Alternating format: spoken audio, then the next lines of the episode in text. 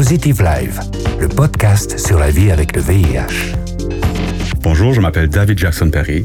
Vous écoutez le podcast Positive Life et je suis ravi d'être là dans le studio aujourd'hui en compagnie de Gleison. Gleison, salut, bienvenue. Salut, bonjour. Alors Gleison, euh, si tu veux bien, commençons par le commencement. Est-ce que tu pourrais te présenter brièvement, euh, nous dire peut-être quelques mots sur ton parcours euh, et aussi peut-être quelques mots sur ton lien, voire tes liens avec le VIH Autrement dit, Qui es-tu?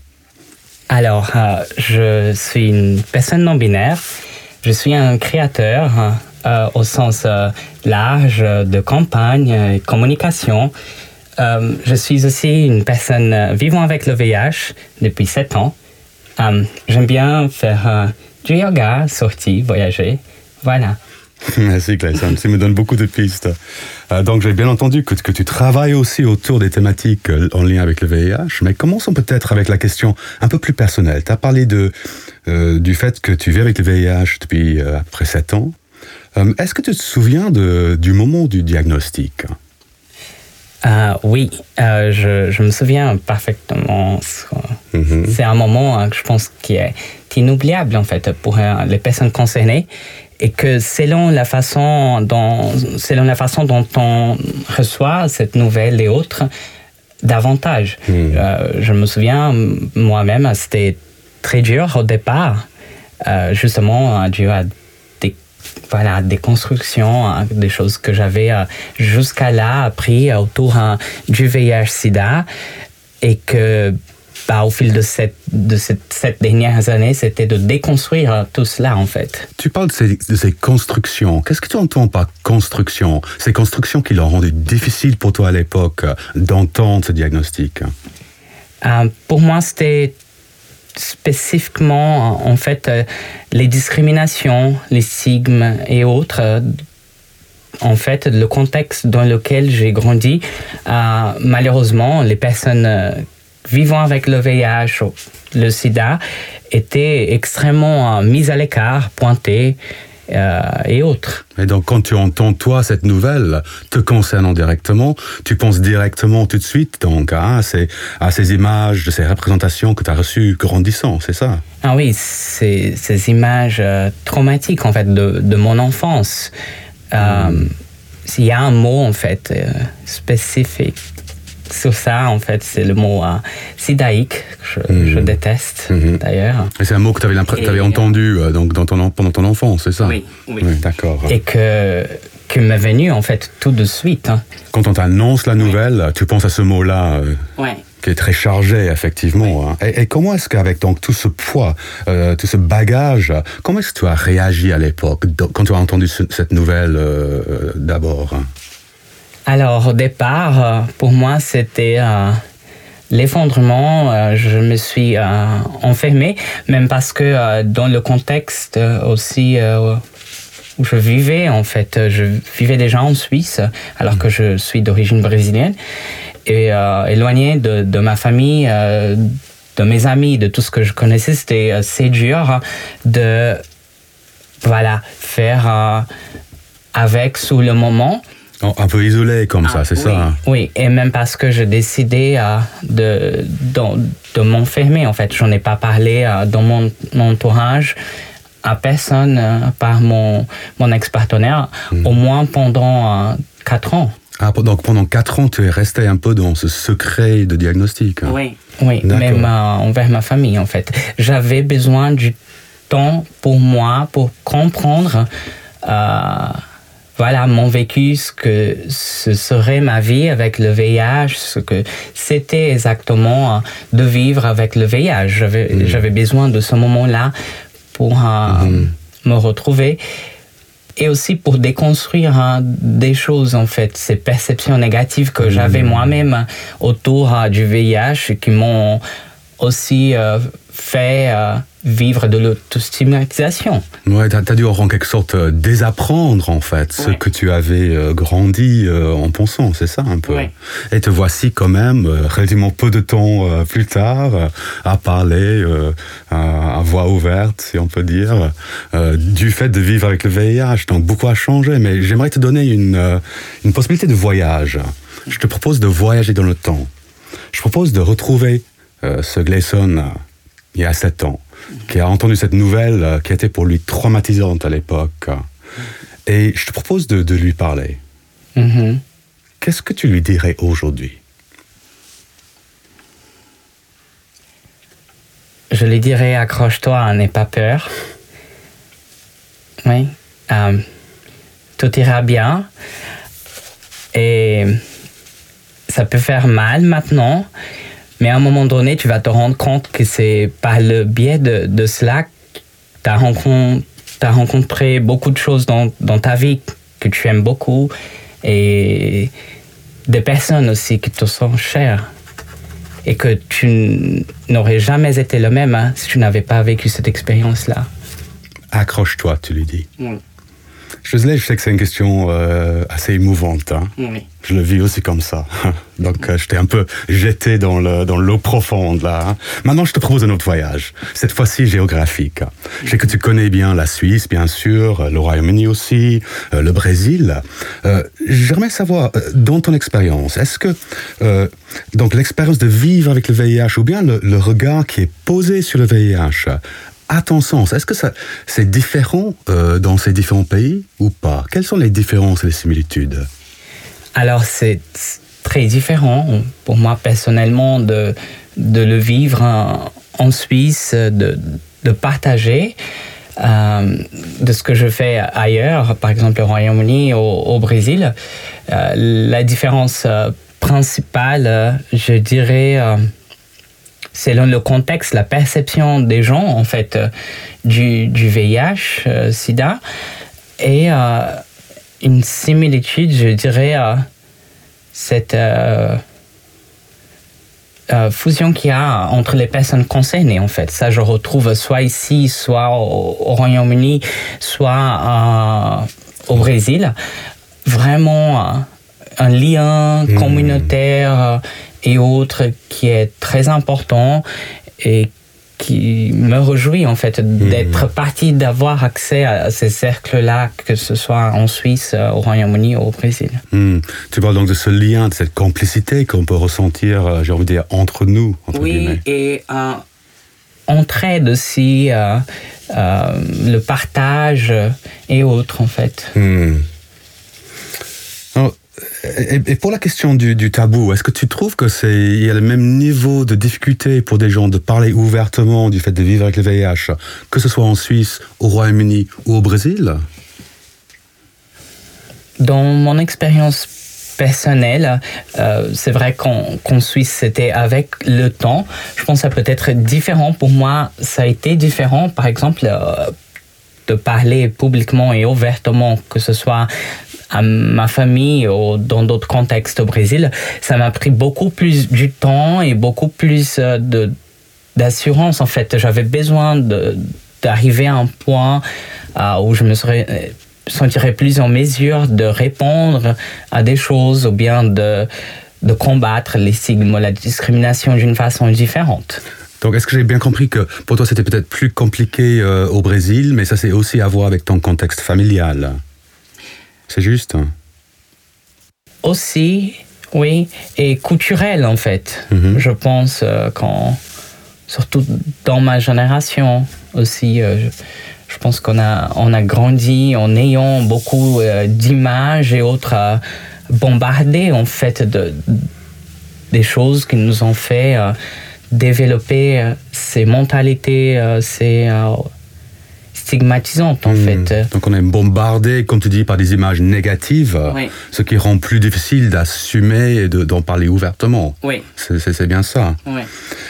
Ouais, moi, je trouve que- que- qu'effectivement, en Suisse, euh, il y a pas mal de tabous autour du VIH. euh, Aujourd'hui, en 2022, pourtant, on sait bien, on parle d'un virus euh, qui, à partir du moment qu'on est sous traitement eff- efficace, c'est un virus qui est même pas transmissible. hein. Et pourtant, euh, je sais qu'il est difficile euh, pour, pour, pour beaucoup de monde d'en parler ouvertement.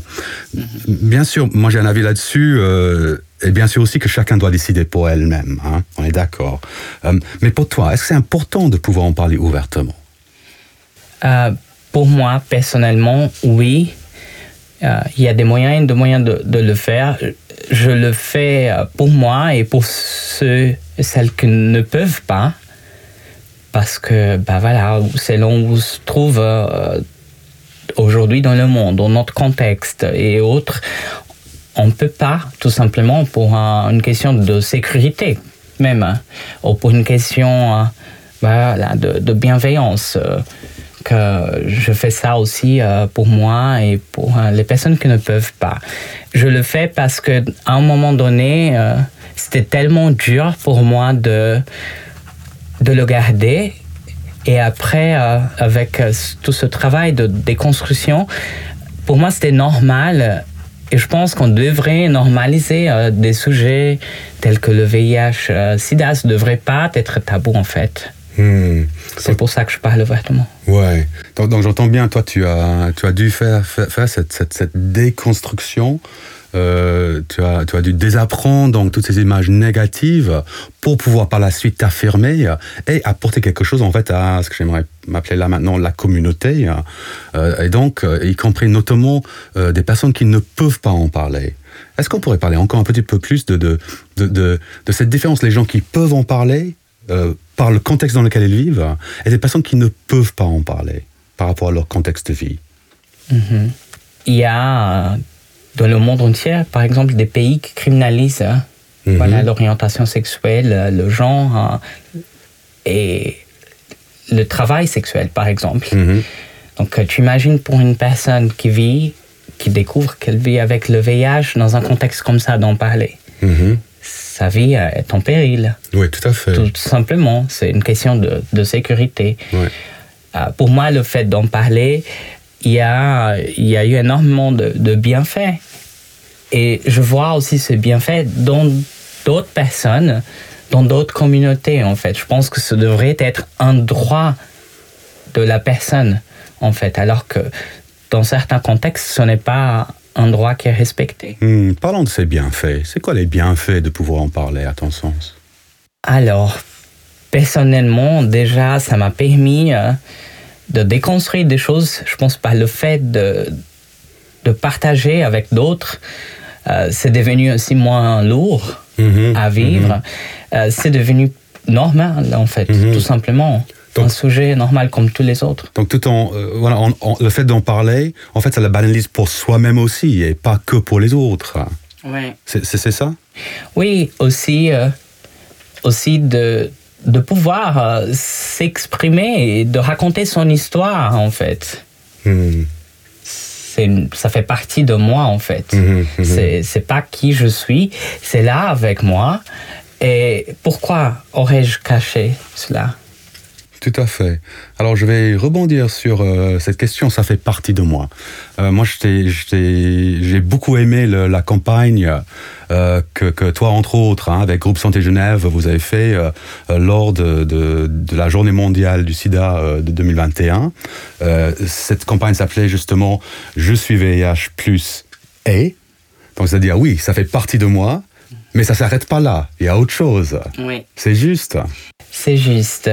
Alors, euh, la campagne, c'est quelque chose qui est très touchant, en fait. Euh, Jusqu'aujourd'hui, je regarde et je revis euh, des, des moments euh, que je partageais aussi avec les pères autour de, de la construction de, de cette campagne. Et de, de la voir aussi aujourd'hui, c'est très touchant parce que là, on voit l'importance toujours et encore de, de l'apport en fait de, personnes concernées déjà par, un- par ce, ce sujet. Toi aussi, tu vis avec le VIH et tu veux raconter ton histoire? Écris-nous sur hello at positive-life.ch et rejoins-nous dans notre studio. Alors, juste, pour, parce qu'il y a peut-être des gens qui n'ont pas vu cette campagne, on mettra pas compte le, lien, bien sûr, euh, sur la page du, podcast. Mais donc, dans cette campagne, hein, on a pu voir des affiches euh, partout euh, en ville de Genève, avec en grand plan, donc, des personnes qui vivent réellement avec le VIH, une photo de ces personnes, donc, très visible, et c'est marqué « Je suis VIH positif et » Et puis, il y a une liste d'autres choses qui font partie de leur identité. hein.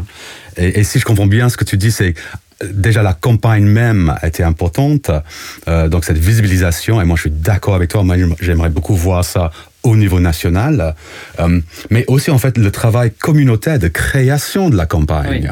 Oui. était aussi une partie importante pour toi, c'est juste. Oui, oui. Euh, de faire ça entre pairs, entre personnes concernées, Mhm. euh, c'était extrêmement euh, réjouissant. C'était pour moi donner du sens euh, à l'histoire euh, du, du VIH-Sida. C'est pour moi une forme de reconnaissance envers les personnes qui ont fait ça avant moi, en Mhm. fait. Et Un peu tes, tes grands frères et sœurs de la lutte, c'est ça? Oui, Ouais. oui, des personnes que dès le départ, en fait, aujourd'hui, autant que personne concernée, je, je suis extrêmement reconnaissant par ces personnes, surtout du milieu queer, Mhm. communautaire, qui étaient là et qui se sont battus pour que l'on puisse vivre dans des conditions acceptables aujourd'hui. Ouais, ça, ça, ça m'intéresse beaucoup en fait. Donc en fait, toi, pour toi, le VIH, c'est pas qu'une chose individuelle qui m'arrive à moi, mais en fait, tu te places dans un contexte historique, politique, communautaire. Oui, C'est ça. oui, c'est ça. Mhm. Et puis, cette campagne, en fait, c'est vous qui l'avez créée avec, en fait, en quelque sorte, le soutien de Groupe Santé Genève. hein, c'est ça? Oui, c'était euh, une campagne créée par le groupe Santé Genève avec euh, le groupe euh, de Regard Croisé, Voilà. qui est un projet communautaire euh, de santé et de sensibilisation à différents sujets de prévention aux stigmes discrimination, Oui. que dans l'histoire euh, avait euh, par rapport d'entrée le, le VIH-Sida, c'était euh, le, le sujet euh, principal. Et puis, euh, avec le temps et justement l'histoire euh, du VIH-Sida, du groupe Santé Jeunesse, ce projet s'est ouvert à d'autres thématiques, Mhm. euh, telles que l'immigration, euh, les identités LGBTQIA+, Oui. l'orientation sexuelle et de genre Mhm. Et un, un tas d'autres en fait pour déconstruire euh, des, des tabous au sens large dans le souci d'une convergence de lutte. Hmm, ça c'est intéressant parce que donc donc euh, on est d'accord groupe Santé Genève aujourd'hui euh, s'appelait auparavant groupe SIDA Genève jusqu'à l'année passée on est d'accord. Et puis donc il y a eu ce changement de nom groupe Santé Genève euh, qui était justement donc si je comprends bien euh, pour tenir compte du fait qu'en fait on peut pas isoler le VIH des autres luttes qu'il y a une vraie convergence des luttes c'est juste C'est juste et c'est extrêmement hein, important et je pense dans mon histoire personnelle c'est euh, un peu la même chose en fait. Euh, le VIH/SIDA c'était euh, porte d'entrée pour plusieurs choses. plusieurs déconstructions dans ma vie par exemple ça m'a ça m'a apporté beaucoup d'assurance en fait pour vivre ma vie en tant que personne non binaire ouais est-ce que tu peux en Ça dire un peu plus? Ah, je- ça m'a permis en fait dans, dans cette euh, auto-réflexion, Hmm. j'étais aussi plongé euh, pendant des années à de, bah voilà, trouver des ressources en moi pour affronter la sérophobie, mais au- affronter d'autres d'autres phobies au sens large. d'autres discriminations, ouais. Ouais. Mhm. Et puis, euh, de ce contexte euh, communautaire aussi, en fait, c'est une grande force, en fait, Mhm. euh, pour moi de, de, de retrouver d'abord par le biais euh, du VIH-Sida, Mm. de- des groupes et des personnes qui sont engagées au sens communautaire. D'abord avec le VIH et après bah, de faire ces mêmes rencontres autour des questions de- d'orientation sexuelle de Ouais, genre. d'au- D'autres thématiques. Oui. Ouais, ouais. Je- je- J'entends des fois des gens qui disent euh, oui, ben moi je ressens pas le besoin hein, de, de, de me retrouver avec d'autres personnes, euh, que ce soit autour de ces thèmes d'orientation sexuelle ou que ce soit autour du thème euh, du VIH. Mais mais j'entends dans tes paroles à toi une vraie importance de l'espace communautaire. Qu'est-ce que c'est exactement dans ces espaces communautaires qui sont qui, qui est pour toi si riche? Mhm. Je reviens sur la campagne Mhm. et ça l'est riche justement à cause, grâce à la multiplicité d'identités tout simplement en fait, de parcours de vie, de richesse, de comment on peut apprendre juste en échangeant entre pairs. Mhm. Euh, oui. Et ces espaces pour moi ont aussi euh, l'importance en fait euh, de donner continuité en fait à cette euh, lutte commune en fait. Mhm, mhm. Cette lutte commune, hein, euh, c'est presque frappant qu'aujourd'hui on a besoin de cette lutte autour du VIH. Hein. C'est-à-dire on a ces traitements très efficaces. Encore une fois, on sait très bien qu'une personne sous traitement ne peut pas transmettre les virus. Mais donc, mais donc il faut croire que le VIH n'est pas qu'une question médicale. Hein. Il faut croire donc que c'est une question sociale. Si on a besoin de ces ressources dont tu parles. Euh, donc, quelle attention sont ces enjeux euh, au niveau social, par exemple? Alors, euh, c'est tout à fait euh, une lutte euh, sociale aussi. les enjeux, je dirais, surtout ben voilà, de, d'acceptation, de respect, tout simplement, en fait. Hmm. pour moi, vivre avec le VIH, je dis que aujourd'hui, je vis extrêmement bien hein, sur le plan santé hmm. globale, en fait. Hmm. ouais. Mais là où j'avais extrêmement besoin de soutien, d'apprendre et autres, c'était justement sous ce plan hein, euh, social. Hmm.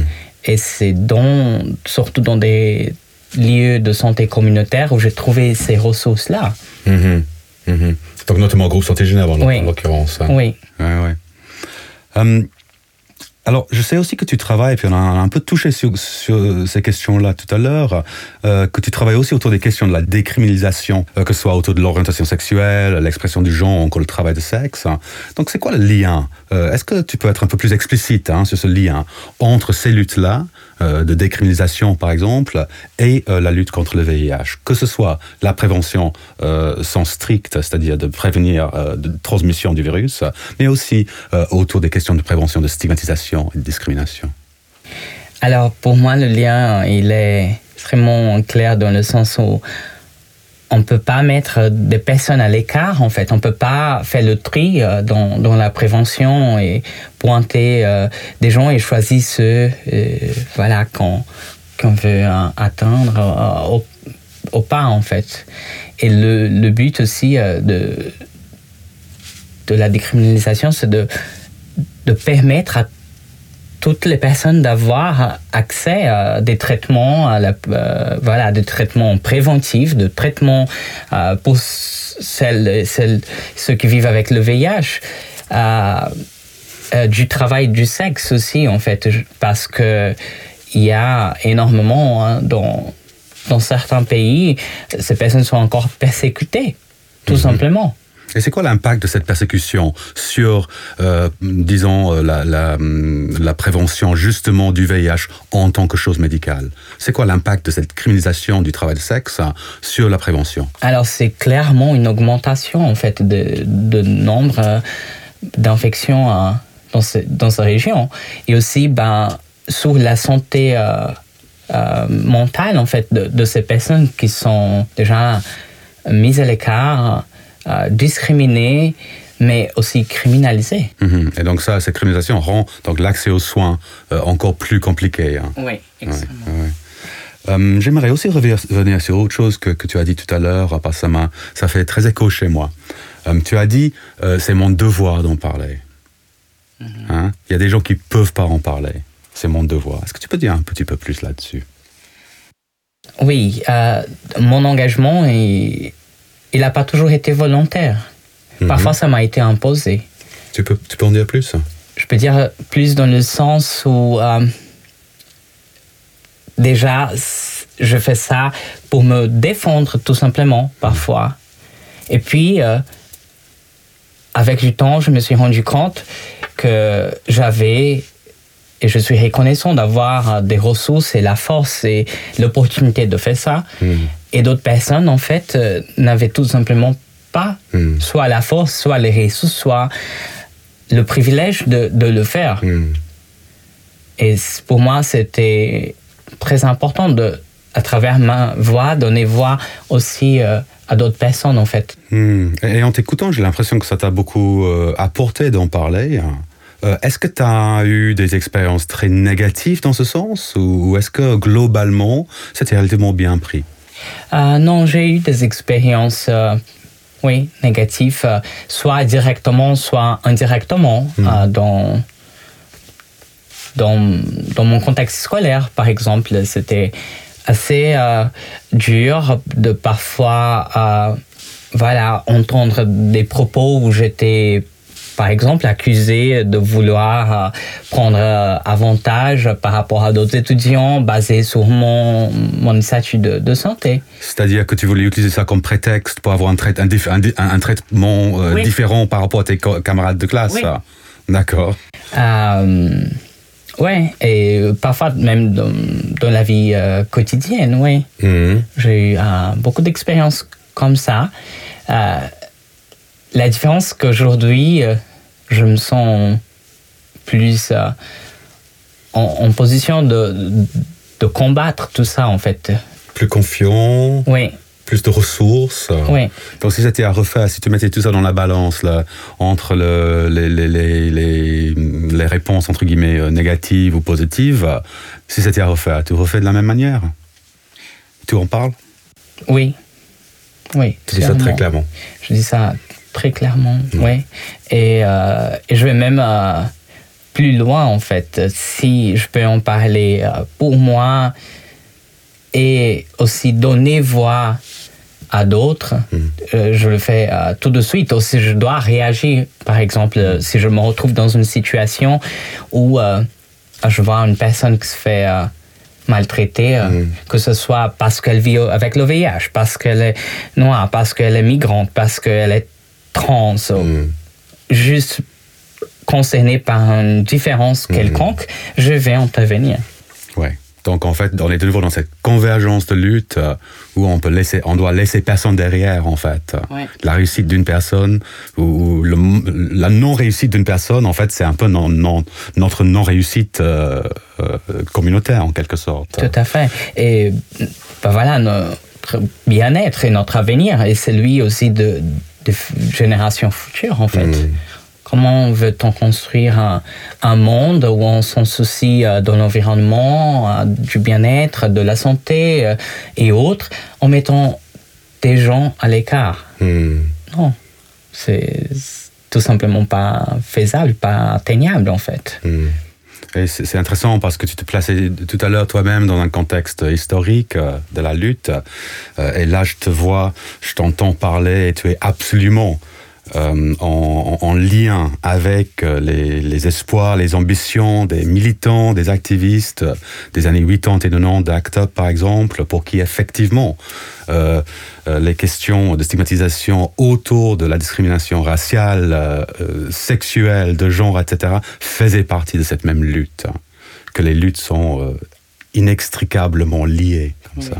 Ah oui, pour moi, c'est évident qu'on ne peut pas combattre euh, la sérophobie euh, sans, sans euh, d'autres causes, en fait. Mmh. Ils sont tous liés. Oui, ouais. on est le produit voilà, de notre identité, de nos origines, et on doit être fier et défendre ça, en fait. Mmh. J'ai une dernière question pour toi. Donc, euh, le VIH est généralement perçu euh, obligatoirement comme quelque chose de négatif, euh, quelque chose de bouleversant, et bien sûr, ça, ça l'est aussi, ça peut l'être aussi. En t'écoutant, euh, j'entends aussi autre chose. Et j'ai envie de te poser la question plus explicitement. Qu'est-ce qu'il y a de positif en étant positif?